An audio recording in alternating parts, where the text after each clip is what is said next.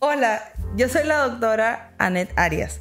Soy ginecóloga y soy una doctora un poco rara que quiere compartir con ustedes hace mucho tiempo un poco de información sobre temas relacionados con la salud femenina, con las mujeres. Entonces, para eso viene este podcast Café con Anet. Así es que vamos a disfrutar un rico café. Café con Anet era un proyecto que ya veníamos haciendo desde el 2020 y de hecho muchas personas lo seguían. Realmente tuvimos que parar por un tiempo. ¿Y por qué paramos? ¿Qué fue lo que pasó? ¿Qué fue lo que hizo que no saliera el proyecto? Te lo voy a contar en este primer episodio de este podcast en el que espero que me puedas acompañar para poder aprender más sobre salud femenina, sobre cómo cuidar tu cuerpo cómo cuidarte desde el punto de vista eh, ginecológico y sobre todo aprender cómo las emociones afectan a nosotras las mujeres, sobre todo visto desde el punto de vista de ginecología. Nos vemos después de la intro. ¿La intro? No, no tenemos intro. No tenemos intro pero tenemos café. Bueno, por ahí están escuchando producción, todavía no tenemos intro, pero tenemos que empezar, caballero. Con lo que tenemos hay que empezar porque además creo que ya es el momento de romper ya con este proyecto. Estoy lista para iniciar con, este proyecto, este, con el que muchas personas yo sé que me van a empezar a, acompañar porque me han estado preguntando qué ha estado pasando, doctora, con usted y todo. Entonces, ¿por qué no pude eh, seguir compartiendo? Bueno, estuve enferma y ninguna enfermedad, digamos, eh, física realmente, en realidad, a pesar de haberme hecho mil exámenes porque pensaba que era algo físico, pero estuve con depresión. Y no depresión, la depresión que uno dice, este, hoy estoy deprimida, hoy no quiero hacer nada, estoy deprimida.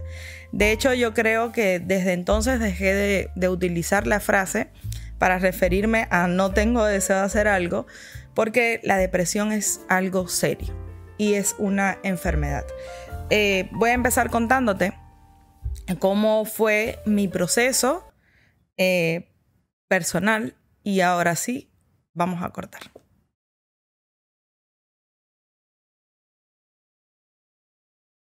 Seguimos. Muy bien, seguimos. Es difícil hablar de la depresión y sobre todo si has pasado por esa situación. Es muy difícil abordar el tema, pero hoy me siento lista, lo suficientemente lista como para explicarles, porque siento que es muy serio. Este va a ser el primer episodio de este podcast, de este café con Ané porque quiero llamar la atención de todas esas personas que pudieran también estar pasando por depresión o a lo mejor tú conoces algún familiar o alguien que tú sientes que es vago, que nunca tiene deseo de hacer las cosas y a lo mejor está con depresión.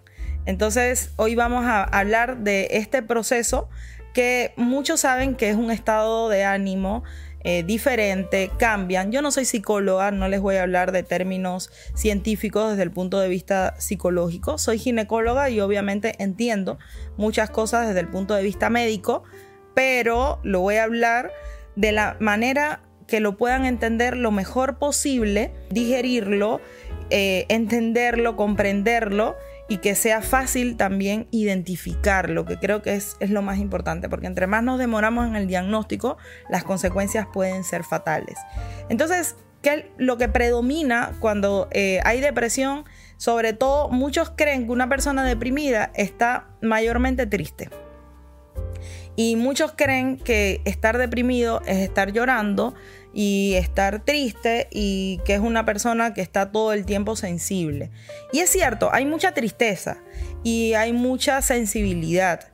Eso es totalmente cierto, pero una persona que vive con depresión es una persona que se siente muy triste y como no sabe que, que, eso tiene ese nombre, no sabe que es depresión, no identifica nada, simplemente como todas las personas este, que no están pasando por eso, cuando tú estás triste tratas de que tú, eh, o sea, de mejorar tu estado de ánimo Y eso eh, hace que entonces pases muchas veces de la, de la, tristeza a la euforia de no querer hacer nada, a querer comerte el mundo, literal, a querer a esa hora este, meterte en maestrías que terminas muchas veces hasta perdiendo, de querer meterte a hacer miles de cosas que en realidad todo lo vas a parar.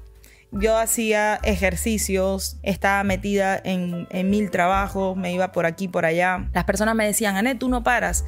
Claro, porque si paro, porque si me iba a la casa, lo único que me da deseo era de estar echada en un mueble todo el tiempo y sin, sin mover un músculo. Entonces, una persona que tiene un poco de sentido común que es el más común de los sentidos, como diría alguien por ahí, te dices, no, yo no puedo estar echada todo el tiempo, porque además necesito vivir, necesito comer, porque chévere la depresión si tienes, no sé, que alguien te financie y estás ahí echado en tu mueble, pero tienes que, moverte, ¿no? Y tienes que agenciártelas para seguir haciendo tu vida. Entonces me ponía una especie eh, de disfraz al que yo llamaba mi personaje. Y mi personaje era una persona alegre, una persona este, que trataba o, por lo menos intentaba hacer parecer que nada me molesta, que estoy bien con todo mundo, porque además sabía que detrás había una reacción muy fuerte. Este, estaba en un estado de felicidad constante y el mundo me veía, wow, qué bien estás. Además de eso, eh, los cambios en el apetito me fueron fatales, fatales, fatales, fatales. Tuve un tiempo que fue eh, con muy poco deseo de comer. No, de verdad podía olvidarme comer. Y realmente en ese tiempo tuve una súper pérdida de peso, súper, súper pérdida de peso. Pero como soy una persona que normalmente me, digamos, me cuido con la alimentación, bueno, pues pensé que era que mi, alimentación estaba chévere, estaba dando resultados y entonces le daba mucho crédito a la alimentación. Entonces decía que lo que pasa es que estaba haciendo ejercicio, que la alimentación y que toda la cosa, todo lo que estaba haciendo, pues iba, iba muy bien y me estaba dando resultados. Entonces me sentía muy cómoda y eso era lo que transmitía, ¿no? Pero en realidad, ahora que lo veo en retrospectiva, es como que pero, ¿qué alimentación? ¿De qué alimentación estás hablando? sí, a veces se me olvidaba comer. A veces al otro día decía, ay, yo no sé si ayer comí.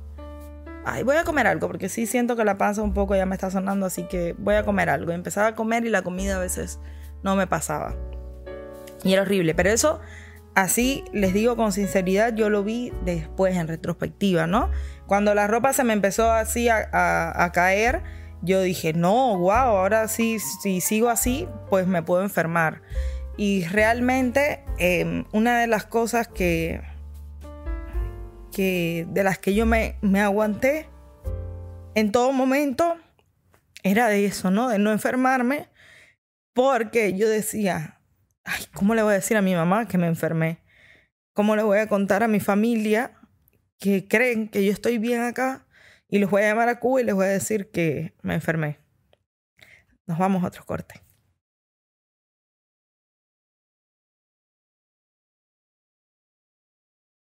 Seguimos. Bueno, eh, normalmente no hacemos tantas pausas, pero está un poco complicado. Está siendo más complicado de lo que yo esperaba. Yo esperaba realmente, porque sí, ya lo puedo hablar eso, eso es buenísimo, ya lo puedo hablar. Pero pensaba que lo iba a poder conversar normal, como una experiencia, sin que todavía duela. Pero está bien que todavía duela, ¿no? Y, creo que toda la vida va a doler. Y, toda la vida lo voy, a, lo voy a recordar, ¿no? Porque yo creo que todo en, eh, en nuestra vida sucede por algo. Y siento que esto Em, porque en ese momento también me lo cuestionaba, ¿por qué, ¿por qué me está pasando esto? ¿Por qué todas estas cosas me están pasando? Eh, pero por otro lado, yo soy un tipo de persona que le veo el lado positivo a las cosas. Una vez, ¿te acuerdas, Omar? Que me entrevistaste una vez y me preguntaste que qué pienso, cuál es mi plan B. Y yo te digo, no, no, no tengo normalmente plan B, ¿no? Sí. O sea, yo me voy con mi plan A y, le pongo todo el empeño y que funcione. Y si aparecen cosas negativas en mi plan, simplemente es para que aprenda. Y puede ser que cambie el tiempo, pero la meta la mantengo. Entonces es como que, ok, podemos modificar el plan, pero la meta se mantiene. Entonces eso sí me mantuvo, por suerte, como que a flote. Pero como médico, además como ginecóloga, que entiendo mucho a las mujeres, venía en esta parte de estudiar este libro, que un libro que realmente me cambió la vida. Este libro, que es el libro de hecho del que quiero eh, desarrollar todos los primeros capítulos del podcast después de este, que es el capítulo piloto. Este libro yo lo conocí en 2019, me lo pasa una amiga ginecóloga.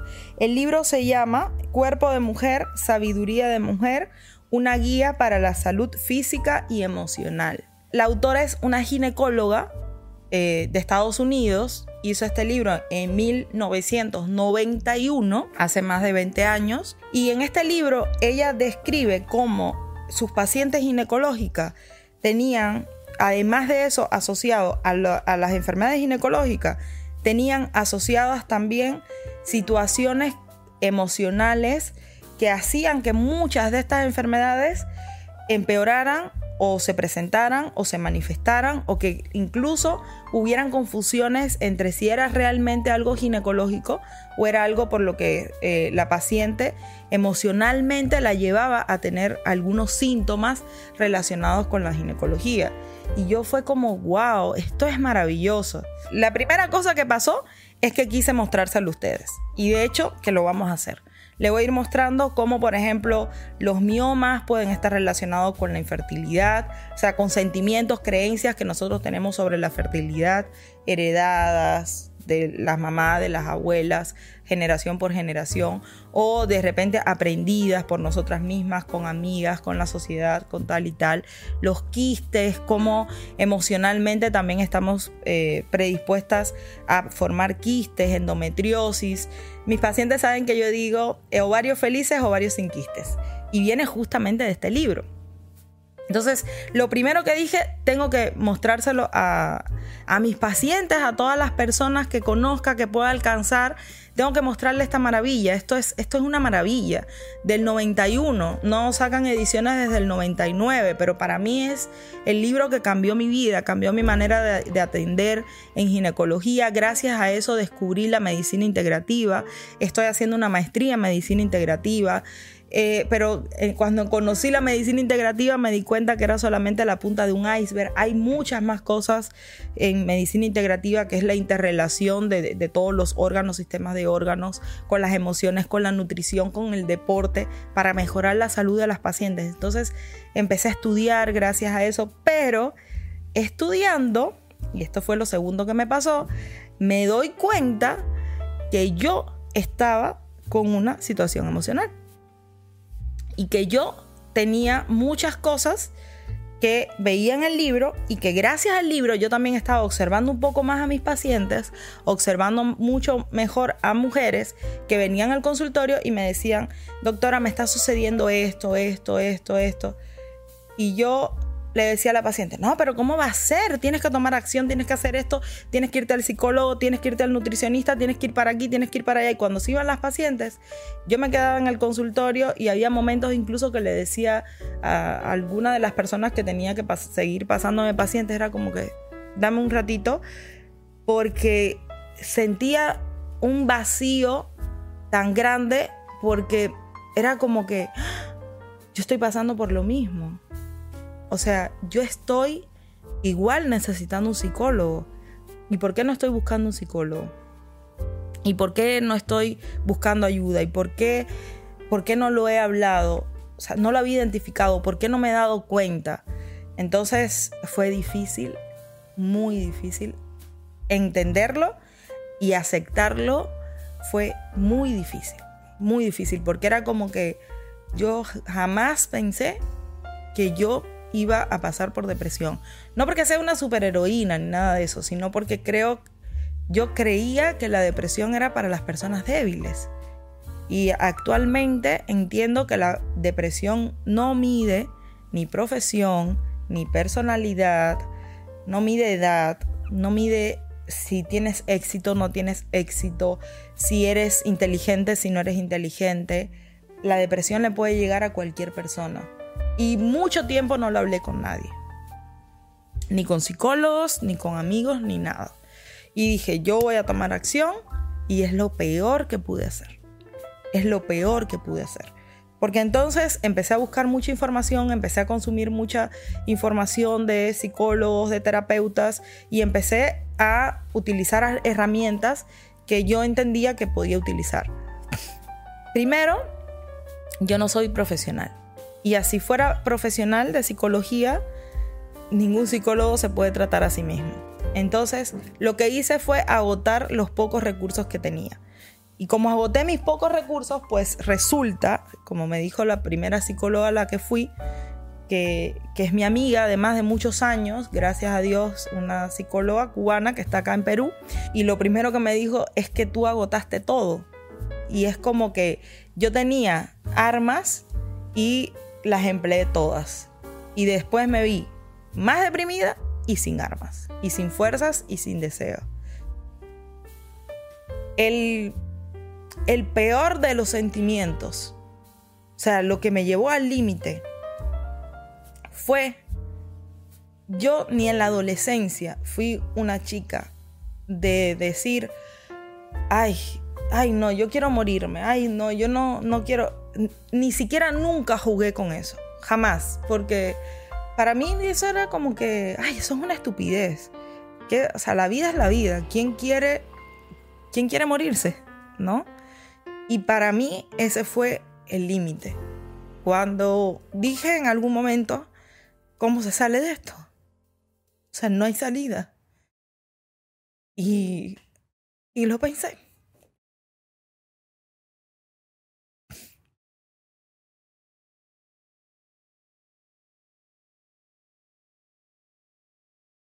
Bueno, pasó un rato, hicimos cafecito, nuevo cafecito, para seguir hablando de este tema. Y el interés de hablar de este tema es, número uno, que entiendan por qué me perdí, chicas. Chistosísimo, tengo una paciente que vino el otro día y me dice, doctora, somos un grupo de amigas que veíamos su café, no sé qué, y lo único que queremos saber, las amigas, mis amigas me preguntan, me dicen que le pregunte qué pasó con los cafés.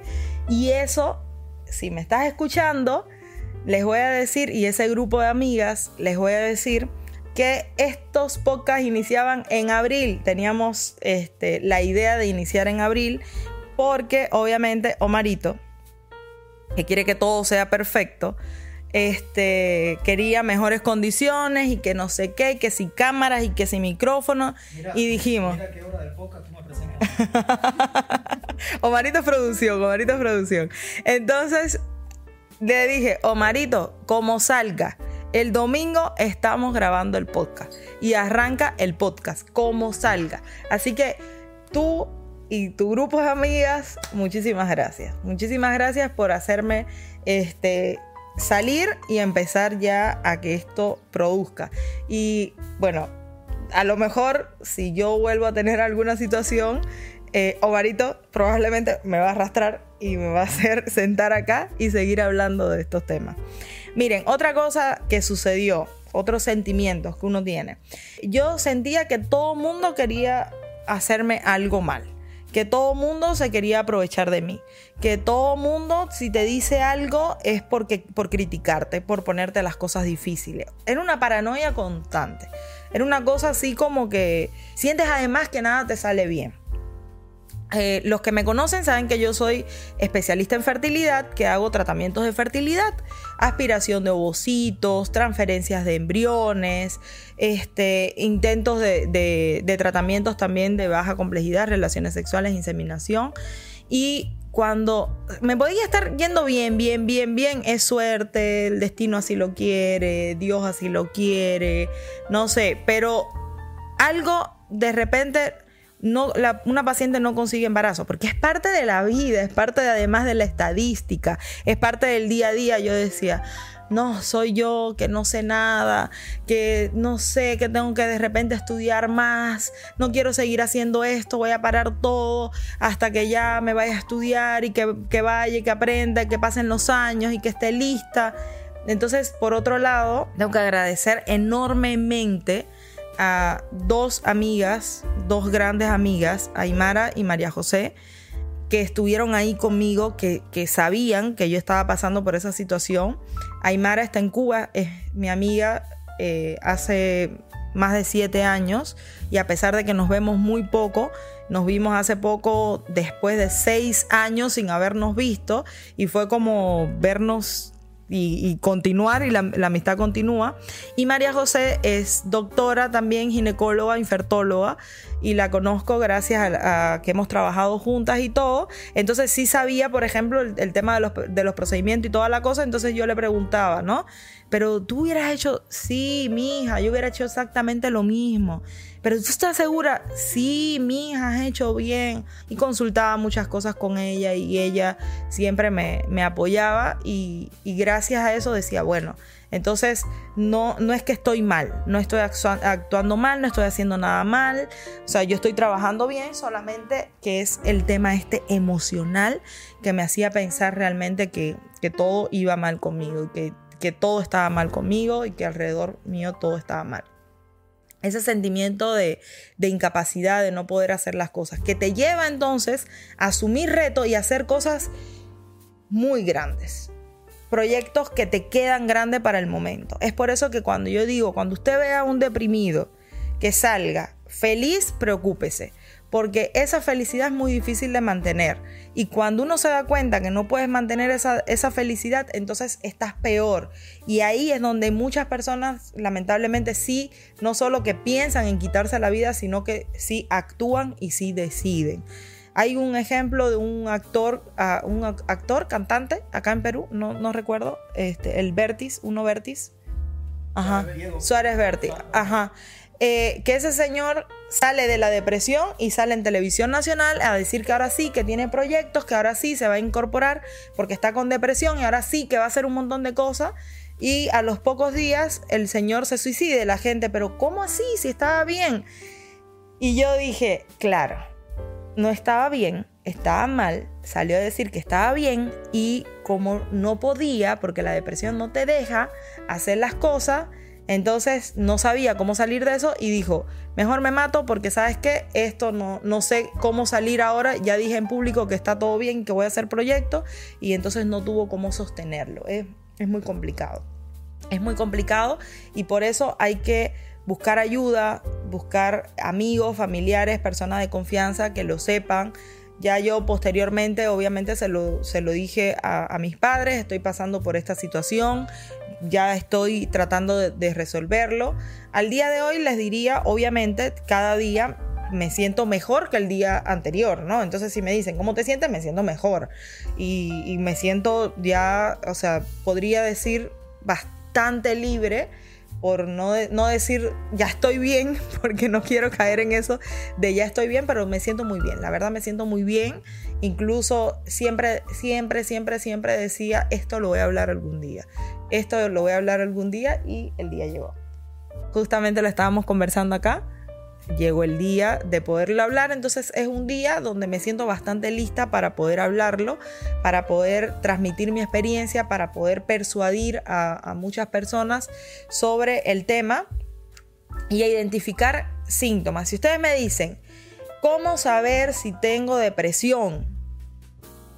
Yo creo que lo que sientes es, puedes sentir tristeza, puedes sentir, te sientes inútil, te sientes con pérdida en la energía, no tienes deseo de, hacer nada, te cuesta hacer las cosas. Problemas con el apetito. Este, lo mismo no tienes hambre, que luego te puede dar deseos de comer mucho, mucho, mucho, mucho. Eh, problemas con el sueño, para conciliar el sueño pasas mucho trabajo para dormir por las noches y por el día entonces te la pasas cansado, no tienes deseo de trabajar, no tienes deseo de hacer nada.